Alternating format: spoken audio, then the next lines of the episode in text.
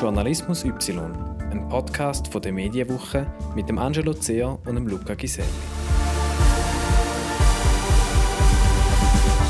Episode 31 mit dem Peter Hogenkamp. In unserer neuesten Episode haben wir uns mit dem Peter Hogenkamp getroffen.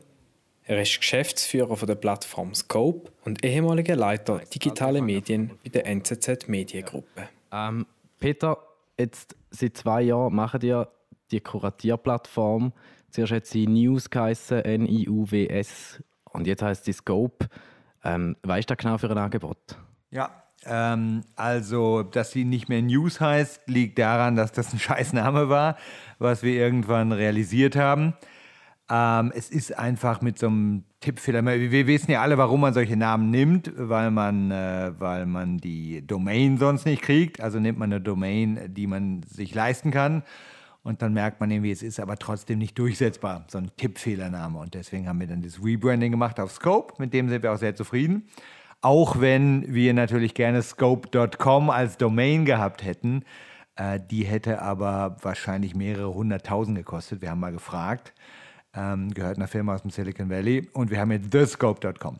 Worum geht es bei dem Angebot? Es geht um kuratierte News. Das heißt, wir haben ein Netzwerk von Expertinnen und Experten, mittlerweile 75 Leute, was auch nach wie vor ein bisschen wächst, ohne dass wir dafür groß Werbung machen, die in ihrem Fachbereich jeden Tag sagen, das sind die besten drei, vier, fünf Artikel zum Thema von Apple bis Zukunft der Arbeit, sage ich immer, weil es dann A bis Z ist, aber es hat noch viele Themen dazwischen. Ähm, und das hilft einem einfach, sich zu orientieren, wenn man sagt, ich kenne mich in irgendeinem Bereich so mittelgut aus ähm, und ich möchte, dass mir irgendjemand, der sich sehr gut auskennt, dort jeden Tag Artikel empfiehlt. Jetzt, mein erster Gedanke war, also ich selber habe die App äh, wo beim Start abgeladen und ausprobiert und habe dann irgendwie ein bisschen den Faden verloren. Ja, weil, bist du nicht der Einzige. Ja, weil es in meinem Alltag dann irgendwie doch weil ich mich dann doch irgendwie auf meinen Facebook-Algorithmus verloren habe, wo ja auch mir zusammenstellt, was mich interessiert. Mal besser, mal schlechter. Ähm, ist da ein schwieriger Kampf, den ihr da führt?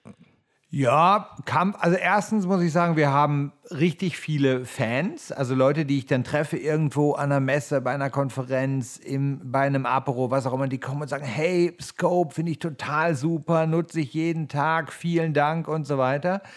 Ähm, aber ähm, es gibt natürlich auch genau das Phänomen, was du beschrieben hast, dass die Leute mal die App runtergeladen haben, damals, als wir noch nur eine App hatten eigentlich und ich habe ihn dann immer angesehen, wenn ich sie dann immer getroffen habe bei irgendeinem Anlass, äh, ein Jahr später, dass man, man sieht ihn sozusagen an ihrem Gesicht an, dass sie denken, ah ja genau, der Hogenkamp, der hatte doch mal diese App ähm, und dann sinkt so langsam die Erkenntnis ein, warum nutze ich die eigentlich nie? Und dann merkt man, sie haben es vergessen. Es ist ihnen einfach auf ihrem Handy, ist es ihnen abhanden gekommen. Und ähm, das, das ist einfach ein Problem, was, was ich immer wieder gesehen habe, dass die Leute natürlich, und da kennen wir auch die Statistiken, die Leute äh, gehen zu Facebook jeden Tag, die Leute, also man, man, man weiß ja, die meisten Leute nutzen, die meisten Leute haben 150 Apps auf ihrem Handy installiert und nutzen davon irgendwie fünf jeden Tag oder so. Und dort reinzukommen in diesen Medienkonsum ist wahnsinnig schwer. Deswegen war es für uns wichtig, neben der App auch andere Kanäle zu bespielen. Web, E-Mail vor allen Dingen, das ist immer das Tolle. Die, bei, E-Mail denken alles ist total out, aber es funktioniert eben super. Wenn du weißt, du kriegst jeden Morgen um sieben eine E-Mail, schaust du eher rein. Das heißt, was ich jetzt machen werde bei dir ist, ich werde, wenn ich wieder im Büro bin oder heute zu Hause, dein Konto anschauen und dir den E-Mail-Digest aktivieren. Und da kriegst du jeden Morgen um sieben eine E-Mail von mir und vielleicht läuft es dann besser. Äh, die Kuratorinnen und Kuratoren, die du, äh, also die der Pool von 75 Leuten mit ganz verschiedenen Expertisen. Wie kommt der zusammen? Wie stark fluktuiert der? Wie lange bleiben dort die Leute dabei? Und was für Motivation haben die Leute, um das zu machen? Die Leute melden sich in der Regel selbst. Ähm, jetzt gerade hat sich wieder einer gemeldet, der uns vor kurzem bei einem, also der mich bei einem Vortrag ähm, kennengelernt hat. Und ich habe, das war noch lustig, ich habe auf der Bühne habe ich gezeigt, wie man irgendwie sich registriert bei uns und wie man und habe ihn auch, habe ihn eigentlich opt-in gemacht für ihn. Also habe ihn sozusagen gespammt von der Bühne aus, aber während er dabei war und es gesehen hat.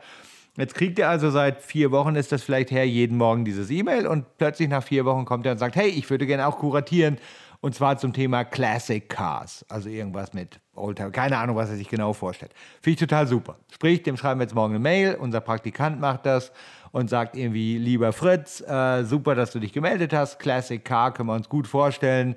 Äh, lass uns mal hier das Onboarding machen. Das heißt, wir richten dir ein Konto ein und wir zeigen dir via Skype oder live, wie es geht. Ähm, wie lange bleiben die dabei? Unterschiedlich. Es hat einige, die sind jetzt wirklich schon seit fast drei Jahren dabei. Ähm, und natürlich gibt es auch immer ein bisschen Fluktuation, dass irgendjemand das mal zwei Jahre macht und dann sagt, hey, jetzt habe ich aber keine Lust mehr oder andere Sachen zu tun oder, oder das übrige Leben drängt sich irgendwie vor. Ähm, was ist die Motivation der Leute? Man denkt immer so auf Anhieb, ja, vielleicht so Personal Branding, was die Leute wollen, was ihr ja auch mit eurem Podcast macht. Oder ihr wollt euch ja auch irgendwie positionieren, ihr wollt, dass Leute euch kennenlernen, dass Leute sagen, ah, die beiden kennen sich mit Journalismus aus, so kennt sich halt, kann vielleicht der Fritz, der erwähnte, wenn ich ihn nochmal nehmen will, in seiner Classic Car Community, die es wahrscheinlich gibt, irgendwie punkten, wenn er bei uns kuratiert. Ähm, ich merke aber auch immer, dass es so eine Art intrinsische Motivation gibt, dass die Leute einfach merken, wenn ich mich committe zu dem Kuratieren, dann bleibe ich an dem Thema dran. Also da muss ich sozusagen jeden Tag oder vielleicht dreimal die Woche oder so wirklich schauen, was hat es denn jetzt Neues? Dabei hilft einem ja unsere Software und, und man gibt sozusagen so eine Art Selbstverpflichtung ab. Wie bei allem, was wir versuchen regelmäßig zu machen, Sport, Dentalhygiene, was auch immer, hilft es einem immer, wenn man sich irgendwie so ein bisschen extern verpflichtet. Und das machen manche Leute bei uns mit dem Kuratieren, merke ich. Schaut ihr die Statistik an, wie viele Abos das eure Nutzer haben? Also ist da irgendwie im Schnitt eine oder sind da im Schnitt fünf? Ja, das äh, haben wir tatsächlich schon ein paar Mal angeschaut. Also wie viele von diesen Boxen, wie wir sie nennen, oder Themen sie folgen. Ähm, ja, ich glaube, der, der ähm, Median oder wie man es nennen will, wie man es rechnen will, ist irgendwie fünf oder so tatsächlich. Also es gibt welche, die folgen ganz vielen. Dann hast du aber irgendwie das Problem, dass du diese Filterfunktion natürlich gar nicht mehr hast, weil dann hat es wieder so viel jeden Tag. Wenn du jetzt 20 Boxen folgst und dann kuratieren an dem Tag 10 Leute und jeder drei Artikel, dann hast du wieder 30 Artikel. Das heißt, du musst dann auch wieder überlegen, du kannst ja nicht 30 Artikel lesen jeden Tag aus unserem Feed, weil du ja noch andere Feeds hast. Wenn du aber nur eine hast, ist es wahrscheinlich ein bisschen wenig. Also fünf scheint mir ein ganz schlauer Mittelwert zu sein. Und jetzt, ihr macht seit zwei Jahren. Wie sich, wie ja, fast drei. Im Januar sind es drei. drei, ja. Ja, stimmt. Wie hat sich äh, die Plattform während diesen drei Jahren entwickelt? Ja, gut, aber nicht gut genug. Also es, es, es wächst nicht viral, wobei ich das Wort viral hasse, aber es wächst nicht von selbst sozusagen. Ähm, sondern wir sind jetzt bei etwas über 20.000 Usern. Das ist nicht so schlecht, weil wir natürlich immer noch vor allem Deutschschweiz sind. Es gibt auch ein paar deutsche User, aber es gibt jetzt, wir sind immer noch sehr Deutschschweiz und vor allen Dingen auch Zürich zentriert.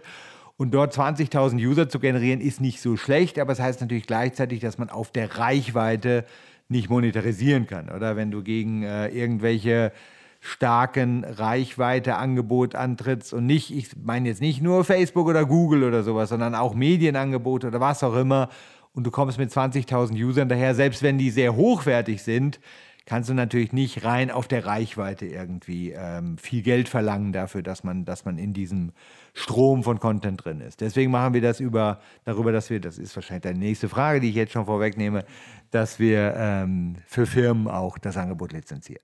Das heißt, ähm, als Firma darf man auch eine Box bespielen. Als Firma darf man auch eine Box bespielen, das ist die eine Sache. Allerdings hat man dann wieder genau diese gut 20.000 äh, User als, als Zielgruppe. Das ist natürlich auch, wenn du jetzt irgendwie eine Swisscom bist oder was auch immer, nicht so wahnsinnig viel.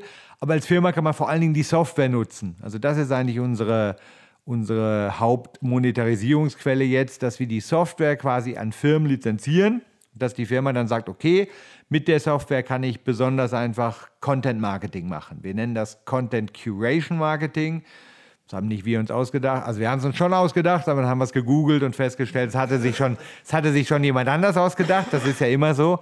Alles, was man sich ausdenken kann, wenn es Englisch ist, hat sich ja schon irgendjemand anders in Amerika ausgedacht. Und äh, mit diesem Content Curation Marketing kann die Firma also sagen, okay, wir wollen unsere Website regelmäßig bespielen mit aktuellen News. Wir wollen unsere Newsletter versorgen mit aktuellen News und kuratieren ist da einfach eine gute Möglichkeit, anstatt alles selber zu schreiben. Insbesondere wenn man über Sachen schreibt, über die auch schon viele andere geschrieben haben, dann ist es ja häufig sinnvoll zu sagen, ich mache vor allen Dingen eine gute, kuratierte Linksammlung, anstatt jetzt den 25. Artikel über Produktivität zu schreiben oder so. Also kurze Inhalt äh, Verständnisfrage. Eures Produkt ist quasi die Einfachheit. Ihr habt irgendeine kleine Software geschrieben, die es extrem einfach macht, um, wenn man eh im Internet rumbrowst, dann die kuratierten Inhalte zusammenstellen. Ja, ich wünschte, sie wäre klein, die Software. das ist ja immer das Gleiche. Man fängt an und will was Kleines machen und dann ist man erstaunt, wie groß es wird, wenn man alle Ideen und alle Wünsche einbaut. Aber genau so ist es. Wir haben im Prinzip so eine Art kleines CMS, jetzt sage ich auch klein, geschrieben, ähm, was drei Sachen macht. Wir nennen die drei Schritte Discovery, Curation, Distribution. Das heißt, die Software entdeckt zuerst mal Inhalte, die im Web sind, zu irgendeinem Thema. Ähm, die bekommt man dann angezeigt in dieser, in dieser Software, in dieser Konsole nennen wir die, die interne Kuratorensoftware. Und da kann man sagen, okay, ich kriege zum Beispiel am Tag 30 Artikel da reingespült zu meinem Thema und jetzt sage ich, aha, das sind die besten ähm, drei Artikel des Tages und die kommentiere ich dann noch und dann schnüre ich sie quasi zu einem Bündel und schicke sie raus und kann sie dann auch gleich an alle möglichen Kanäle sharen, also auch an Facebook und LinkedIn und Twitter und an meinen eigenen Newsletter, auf meine eigene Website und so weiter. Ist immer zur Diskussion gestanden, wenn man gerade schon von der, von der Finanzierung redet, jetzt von dem Projekt, dass man zum Beispiel auch den User zur Kasse bietet und sagt, das hey. ähm, steht natürlich immer mal zur Diskussion. Ich bin einfach Paywall geschädigt aus meiner Zeit bei der NZZ. Und äh, ich habe seitdem die Illusion verloren, dass irgendwie viele User zahlen, ähm, prozentual. Und wenn du sagst, okay, wir haben 20.000 User generell, von denen jeden Tag was weiß ich, 2.000, 3.000 User oder so jeden Tag es tatsächlich öffnen und anschauen. Ähm, und ähm, dann legst du einfach den normalen Koeffizienten drüber von dem, okay, ich habe ein Gratisangebot und wenn ich es jetzt kostenpflichtig mache, wie viele Leute zahlen dann? Und dann weiß man ja, das sind irgendwo zwischen 1 und 5 Prozent, sagen wir mal sehr optimistisch. In der Regel sind es dann eher 2 Prozent oder so. Ähm, ja, da kannst du dir ausrechnen. Äh, egal was die zahlen, das kommt einfach auf keine gescheite Zahl. Ähm, insbesondere denken wir natürlich auch, ja, wenn wir es sowieso mit den Usern noch nicht in ihr wirkliche tägliche Gewohnheit geschafft haben, wie wir gerade schon besprochen haben, ähm, dann natürlich hinzugehen und zu sagen, und jetzt musst du auch noch zahlen, wäre meiner Meinung nach Selbstmord. Das ist ja, wie gesagt, bei der NZZ damals habe ich eine Paywall gemacht auf einem Angebot, was seit 15 Jahren existierte, seit 15 Jahren gratis war eine Million User hatte im Monat, also je nachdem, wie man zählt immer, aber sagen wir mal eine Million User hatte. Und nichtsdestotrotz sind dann Leute, die seit Jahren jeden Morgen als feststehende Routine als erstes auf NZZ-CH gingen, halt abgesprungen und woanders hingegangen, weil sie gesagt haben, nö, sehe ich jetzt nicht ein, dafür zu zahlen. Also von daher, ich glaube schon, dass man mit ähm, Paid auch Geld machen kann, dass man grundsätzlich, es grundsätzlich auch eine Zahlungsbereitschaft gibt für die Leistung, die wir da anbieten. Ich weiß aber nicht, ob sie in unserer Form jetzt heute gibt. Also du musst dann, glaube ich, viel spitzer sein. Es gibt zum Beispiel einen bezahlten Fußball-Newsletter, den so die Fußballmanager alle lesen. Also wo du jeden Morgen wirklich 30 oder so zu Fußball wird ja wahnsinnig viel geschrieben und zwar sowohl über die ähm, sportliche Seite, wie auch über die Business-Seite, wie auch international und so weiter. Also du kannst wirklich jeden Tag dich verlieren in diesen Fußball-News und wenn du da jemanden hast, der dir jeden Tag um neun die besten Fußball-News schickt und du bist in der Branche tätig, also du hast einen Verein mit 50 Millionen Budget im Jahr, dann macht es wahrscheinlich auch nicht so wahnsinnig viel aus, zu sagen, okay, ich zahle jetzt im Jahr 500 Franken für irgendein News-Angebot, was mir hilft, meinen Job besser zu machen. Dieses Spitze ist was, was wir durchaus schon überlegt haben, aber bis jetzt haben wir noch keine Schritte in die Richtung gemacht. Was hat dich eigentlich dazu bewogen, genau, also ich sage jetzt mal, in das Geschäft oder in das Geschäftsmodell einzusteigen von der Kuration? 20 Prozent habe ich mir überlegt und 80 Prozent waren Zufall. Das ist ja immer das Gleiche. Man, man hat immer ganz viele Ideen, die einen umtreiben. Und hier war es ja so, dass ich in ein Startup investiert hatte in Lugano, was, was Ähnliches machte, nämlich auch äh, News-Aggregation, äh, aber auf algorithmischer Basis. Ähm, die waren damals sehr, sehr erfolgreich, äh, allerdings auch nur mit einer App, aber das war so in der App-Boom-Zeit 2011, 12, 13. Ähm, als man sich wirklich auch noch gegenseitig gute Apps empfohlen hat. Das ist ja heute nicht mehr so. Heute sind wir alle froh, wenn wir keine App downloaden müssen. Ähm, und ähm, da habe ich investiert und das hat dann mit deren Geschäftsmodell nicht funktioniert, was sie damals hatten. Das hat man Anfang 2014 sehr schnell gemerkt und daraufhin äh, habe ich dann gesagt, hey, dieses Kuratierungsthema, das treibt mich seit Jahren um. Das erste kuratierte Angebot, was ich gemacht habe, war 2006. Äh, Medienlese, da wart ihr alle noch im Kindergarten, nehme ich an. Aber 2000, 2006 äh, haben wir mit Medienlese damals 6 von 9 gemacht, was heute noch läuft beim, ähm, beim Bildblog in Berlin. Äh, und kurze Zeit später haben wir dann C36 Daily gemacht. Sehr lustig. Das Newsangebot heißt nach einer Messe, die nicht ein einziges Mal stattgefunden hat. Aber das Newsangebot gibt es immer noch. Und äh, das waren die ersten kuratierten Experimente, die beide immer noch gut funktionieren. Also ich finde, Kuratierung generiert immer noch einen Mehrwert. Und deswegen habe ich sozusagen meine langjährige Idee von der Kuratierung über das bestehende Gefäß gestülpt. Aber das ist jetzt nicht so, dass ich vorher gesessen habe und einen Plan gemacht habe, wo ich gesagt habe, was will ich denn jetzt mal als nächstes machen nach meinem Sabbatical? Oh, ich mache was mit Kuratierung, sondern das ist wie immer bei jedem Startup, bei jedem Business, was man macht, auch eine gewisse Zufallskomponente. Aber du glaubst gleich immer noch an das Modell, auch im Zeitalter von Machine Learning und äh, sehr hochentwickelten Algorithmen. Ja, ich glaube, im Moment ist es keine Frage, dass, dass ähm, Menschen besser News kuratieren können als Maschinen.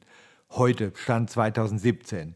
Jetzt ist die Frage, was ist 2027? Und da muss ich sagen, soweit denke ich einfach nicht. Das ist mir egal. Also das, wenn man, wenn man irgendwie was machen kann, von dem man da überzeugt ist, die nächsten drei bis fünf Jahre generiert das noch einen guten Nutzen dann soll man sich nicht den Kopf darüber zerbrechen, was in zehn Jahren ist. Da wird man ja verrückt. Also ich, ich, heute ist völlig klar, Facebook kann das nicht. Und zwar nicht, weil Facebook es nicht vielleicht könnte, wenn sie es probieren würden.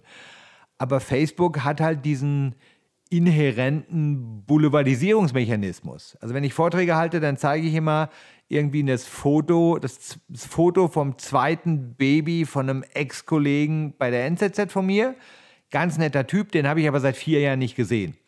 Und der kriegt jetzt das zweite Baby. Und das hat natürlich 120 Likes auf Facebook. Und deswegen denkt Facebook, das sei wahnsinnig wichtig für mich. Ist es aber nicht. Sondern, also es ist natürlich, ich, freue mich, ich klicke natürlich bei jedem Babyfoto auch auf Gefällt mir. Aber es gibt einfach verdammt viel wichtigere Sachen für mich als dieses Babyfoto. Und Facebook versagt natürlich völlig bei irgendwelchen Branchen-News. Also klar, wenn irgendwie jetzt morgen irgendwie äh, Blocher den Tagesanzeiger kauft, dann steht das auch auf Facebook. Aber euer Podcast hat kaum Chancen, ja, außer innerhalb meiner Filterblase. Aber ansonsten hat euer Podcast kaum Chancen, über Facebook quasi als Fachmedium sozusagen eine gescheite Reichweite zu finden und die richtigen Leute zu erreichen. Deswegen mache ich mir um Facebook als Konkurrenz, außer bei der Zeit, was du richtig gesagt hast. Wir verschwenden alle unsere Zeit, unsere knappe Aufmerksamkeit in Facebook. Aber ähm, Facebook als Konkurrent insofern, dass sie das Gleiche machen könnten wie wir, da mache ich mir keine Sorgen.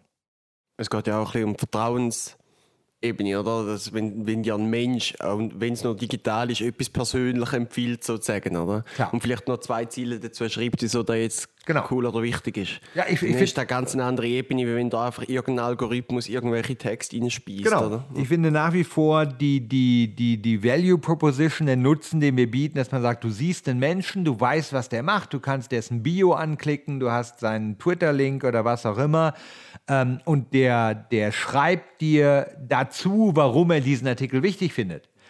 Und der schreibt zum Beispiel nicht nur, finde ich gut, sondern der schreibt vielleicht auch mal, finde ich schlecht. Oder er schreibt, oh, hier schreibt er aber genau das Gegenteil von dem, was er vor drei Monaten gesagt hat. Oder hier schreibt der Tagi heute genau das Gegenteil von dem, was die NZZ gestern geschrieben hat.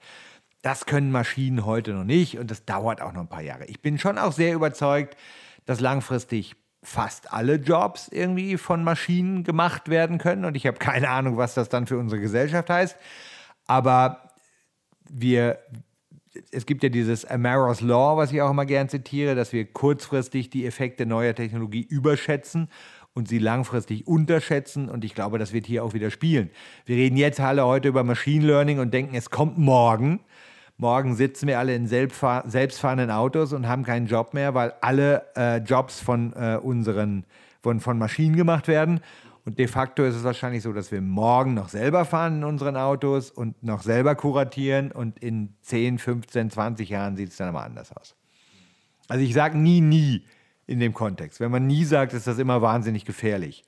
Aber man, man, wenn man es auf eine Zeitachse legt, ist es eigentlich für mich im Moment noch total okay, mit Menschen zu arbeiten. Was ich auch einen spannenden Punkt finde, ist, du hast vorhin ein bisschen angetönt, E-Mail also so wie ich es verstanden habe, ist es für euch fast politisch. Dadurch, dass wir als App gestartet sind, haben viele Leute uns als App immer noch zuvorderst im Kopf. Und deswegen ist E-Mail und App im Moment bei uns ungefähr gleich wichtig. Aber wenn ich gucke, wo wir wachsen, wachsen wir eindeutig via E-Mail. Und ich kann auch bei E-Mail, bei E-Mail kann ich halt das machen, dass ich irgendwie sage, guck mal, jetzt haben wir uns hier getroffen. Jetzt gehe ich, wie gesagt, nach Hause und sage, hey, lieber Luca, ich schicke dir jetzt mal eine Mail ab jetzt. Und dann machst du das irgendwann auf. Klar kannst du auch Unsubscribe drücken, das ist überhaupt kein Problem. Es geht natürlich auch mit einem Klick. Aber du hast halt konstant, wenn die Leute dich kennen, wenn die Leute die Marke kennen und so weiter, wir haben immer konstant Open Rates von, von 35 Prozent oder so. Und das ist einfach super, das schaffst du mit keiner App. Hättest du erwartet, ich sage jetzt mal vor zehn Jahren, dass im Jahr 2017 ein Geschäft betreibst, wo so stark auf dem uralten Prinzip vom E-Mail-Newsletter basiert. Nee, aber zum Glück habe ich das mit dem Amaras Law ja gerade schon gesagt vor einer Minute. Das kann ich jetzt gerade nochmal bringen. E-Mail wird sterben, keine Frage. Die Frage ist nur wann.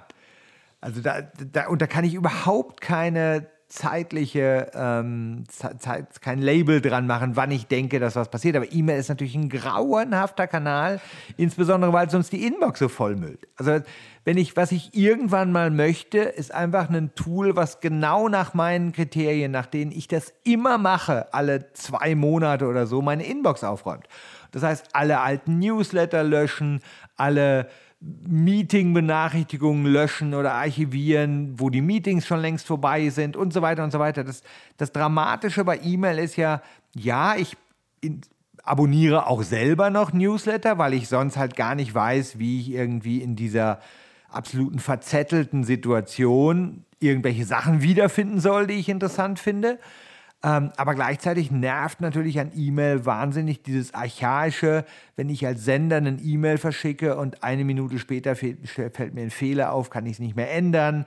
Es, ist, es wird nicht auf allen Geräten gleich angezeigt und so weiter. Also E-Mail ist eine Katastrophe, aber es ist immer noch das Beste, was wir haben im Moment. Als Push-Kanal, der nicht wahnsinnig aufdringlich ist. Äh, äh, wir haben jetzt vorher von Zeitachsen gehabt und, und, und, wie sich alles entwickeln könnte und dass du ja eigentlich auch nicht mit einem Masterplan da rein bist und vielleicht jetzt auch keinen hast. Aber wie siehst jetzt du die Entwicklung von Scope in den nächsten, sagen wir, drei Jahren? Wo würdest du dir wünschen, dass sie sich entwickelt?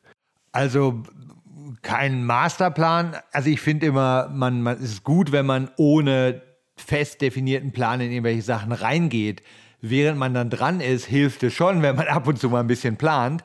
Und wir sind da auch jetzt äh, sehr intensiv dran. Wir haben gerade den Verwaltungsrat neu besetzt ähm, mit äh, Andreas von Gunden, Jürg Stucker, dem bis vor kurzem CEO von Namex, und äh, Victor Jacobo, der schon lange bei uns als Kurator dabei ist und der ja auch ein erfahrener Unternehmer ist mit seinem Casino-Theater und auch noch in ein paar anderen Verwaltungsräten ist. Und äh, das macht sehr viel Spaß, mit denen jetzt über die Zukunft zu reden und genau diese drei Jahre zu planen. Ähm, wo sehen wir uns in drei Jahren? Wir sind selber noch nicht ganz sicher und versuchen jetzt systematisch die beiden Varianten weiter auszuloten, ob wir vor allen Dingen auf eine größere Reichweite setzen von unserer B2C-Plattform quasi, über die wir jetzt bisher die ganze Zeit gesprochen haben, ähm, oder ob wir im B2B-Bereich mit der Software für Firmenkunden vor allen Dingen abheben wollen. Und ähm, wir, wir haben uns entschieden, im Moment erstmal das eine zu tun und das andere nicht zu lassen. Also wir wollen jetzt nicht nur klar einen Pfad verfolgen. Und ich sehe uns schon dort, dass wir sagen, wir haben dann vielleicht mal 100 Firmenkunden oder so, die diese Software einsetzen und die jedes Jahr dafür einen relevanten Firmenkundenbetrag überweisen. Und ob wir dann auch nochmal sagen, nee, jetzt wollen wir aber nochmal groß durchstarten mit der Plattform. Man muss ja immer sagen, wir haben auch gar kein Geld für Marketing gehabt bisher. Ob wir dann nochmal groß durchstarten mit der Plattform, wollen wir dann schauen. Aber langfristig sehe ich mich natürlich immer, und das habe ich ja schon einmal erfolgreich gemacht, äh, in der Position, wo ich dann sage, da gibt es irgendeine andere Firma, irgendein Verlagshaus oder irgendeine Internetfirma oder so, die vielleicht sagt, ja, das passt gut in mein Portfolio, das könnte ich mir jetzt gut anschnallen. Und ähm, dann bin ich auch, ich sage immer, wenn ich Vorträge halte, sage ich immer, Ziel meines Wirtschaftens ist, dass ich in fünf Jahren auf dem Sofa liegen kann und Netflix schauen und äh, wozu ich im Moment viel zu wenig komme. Und ähm, das, das ist so. Also ich mache immer gerne Sachen in fünf Jahresrhythmen und dann mache ich wieder was Neues. Und ähm, wir schauen mal, was in den. Also Scope dauert jetzt ein bisschen länger, weil wir auch ja mehrere starke Brüche hatten äh, in der Firma, insbesondere dieser Umzug von Lugano nach Zürich. Äh, aber jetzt, wenn wir jetzt sagen, jetzt fängt langsam wieder so ein Fünfjahreszyklus an, dann schauen wir mal, wo, der, wo wir danach sind. Du bist jemand, der sich sehr intensiv und schon sehr lang mit dem ganzen Thema Digitalisierung auseinandersetzt und dir sicher auch viel Gedanken machst. Also, was hast du das Gefühl, Medienhäuser, vielleicht jetzt auch Lokale, wie der Luca bei einem schafft, ähm, wie geht es mit denen weiter? Ähm, ja, ich setze mich in der Tat schon sehr lange damit auseinander und ich habe keine Ahnung. Das ist das, was mir so ein bisschen Sorge macht, dass ich irgendwie, ich habe so eine Vorlesung an der HWZ über Media Metamorphosis. Und das habe ich viermal gemacht und ich bin viermal hingegangen und habe gesagt, hey Leute, ich, das sind so Digital Leaders, heißt dieses Card. Egal. Aber jedenfalls, das sind Leute, die sich alle gut mit Digitalisierung auskennen, aber die noch nicht viel gehört haben über Medien. Und da gehe ich hin und mache einen halben Tag und sage irgendwie, hey Freunde, pass mal auf, ich erzähle euch jetzt mal, warum das Medien, das Geschäftsmodell der Medien bisher so gut funktioniert hat, warum es immer noch funktioniert, aber zunehmend weniger funktioniert, warum es bis bald gar nicht mehr funktionieren wird und was wahrscheinlich danach kommt. Und da muss ich sagen, ich habe keine Ahnung, was danach kommt. Aber du hast schon Antworten auf irgendeine von diesen Fragen. Ja, alle anderen kann man, alle anderen kann man gut. Also warum hat es früher funktioniert? Super äh, Monopol- oder Oligopol-Situation bei den Produktionsmitteln, total einfach zu erklären. Warum funktioniert heute immer noch? Weil man immer noch mit, mit Printwerbung zum Beispiel viele Leute erreicht.